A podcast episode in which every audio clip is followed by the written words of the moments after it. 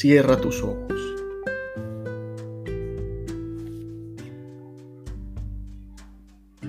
Contempla.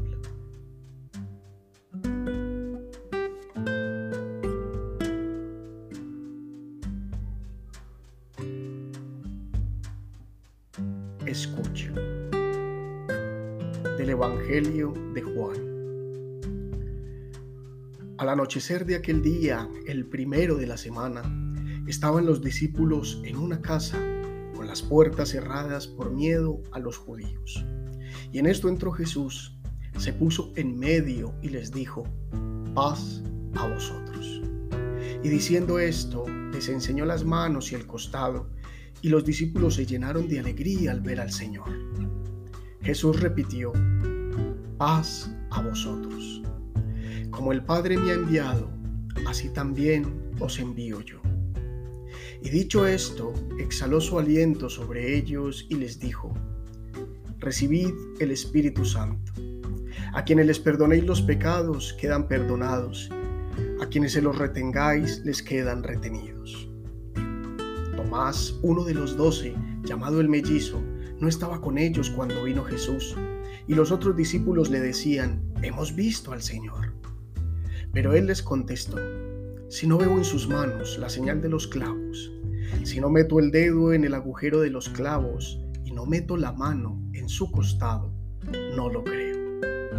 A los ocho días estaban otra vez dentro los discípulos y Tomás con ellos.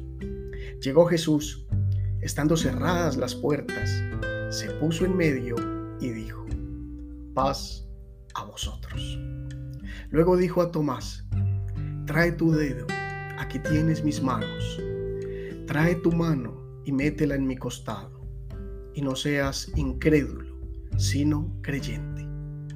Contestó Tomás, Señor mío y Dios mío. Jesús le dijo, porque me has visto has creído. Dichosos los que crean sin haber visto. Muchos otros signos que no están escritos en este libro hizo Jesús a la vista de los discípulos.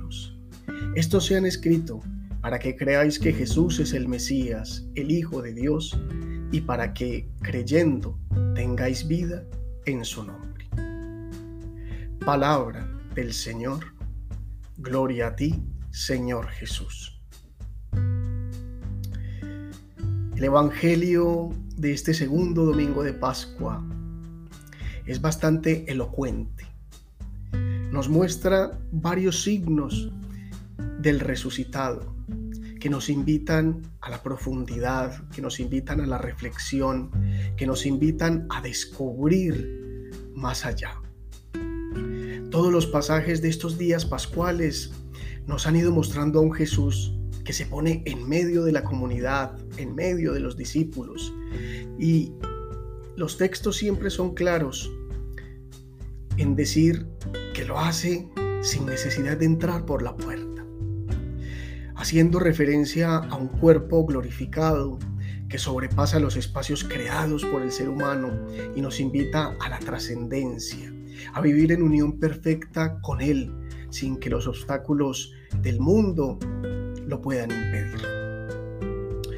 Uno de los grandes signos que mostraban a Jesús resucitado era la experiencia de la primera comunidad, que viviendo el mandato nuevo del amor, poniéndose cada uno al servicio de los otros y reconociéndole juntos en el pan y en el vino, vivían la fraternidad, la solidaridad, de una manera hasta entonces desconocida. Y así era como mostraban al Jesús que se ponía en medio de ellos. Y la paz que les comunicaba el resucitado era la que ellos manifestaban a los demás. Vivir así era tener el espíritu del resucitado. Por eso cuando Jesús se ponía en medio y ellos lo acogían con alegría, les donaba el Espíritu Santo con el cual podían amar y vivir como Él vivió. La comunidad unida en el amor dio testimonio de la resurrección.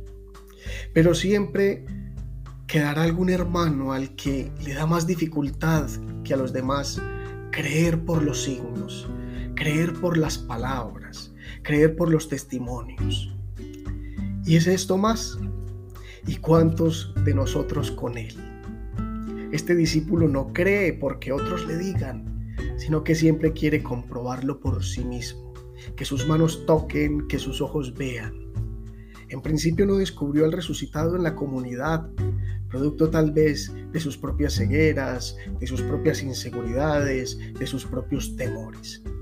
Luego fue descubriendo una comunidad que lo seguía arropando, que lo seguía acogiendo, que lo seguía amando a pesar de sus negaciones. Y encontró a un Jesús que lo invitaba a palparlo vivo para que fuera testimonio junto con sus hermanos de los que creerán sin haber visto.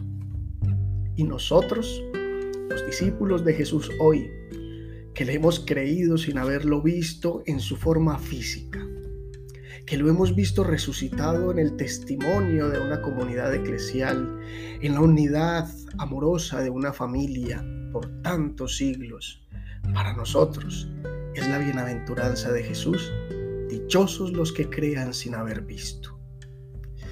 Por eso no nos detengamos buscando milagros, porque el milagro mayor es el amor de Jesús vivo en nuestros corazones recibamos de esos primeros testigos, de los primeros discípulos, la presencia de Jesús.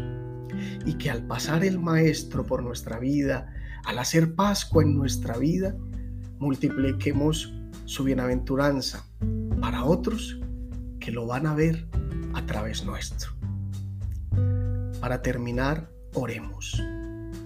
Señor mío y Dios mío, tú nos has dejado tu paz como la que puede reconstruir las relaciones y sanar las heridas causadas por el egoísmo y el pecado. En este hermoso tiempo de la Pascua, regálanos tu paz, no como la que da el mundo, sino como la única que habita en los corazones que se sienten amados, salvados y resucitados por ti. Que la verdadera paz, nacida de la fraternidad, de la donación generosa, y de la solidaridad con los que sufren se extienda sobre nuestro país, sobre nuestras familias, sobre todos los pueblos de la tierra. Ayúdanos a comprender que la verdadera manera de vivir con la dignidad de ser hijos del Padre es teniéndote a ti como el centro, renunciando a toda forma de codicia, de egoísmo.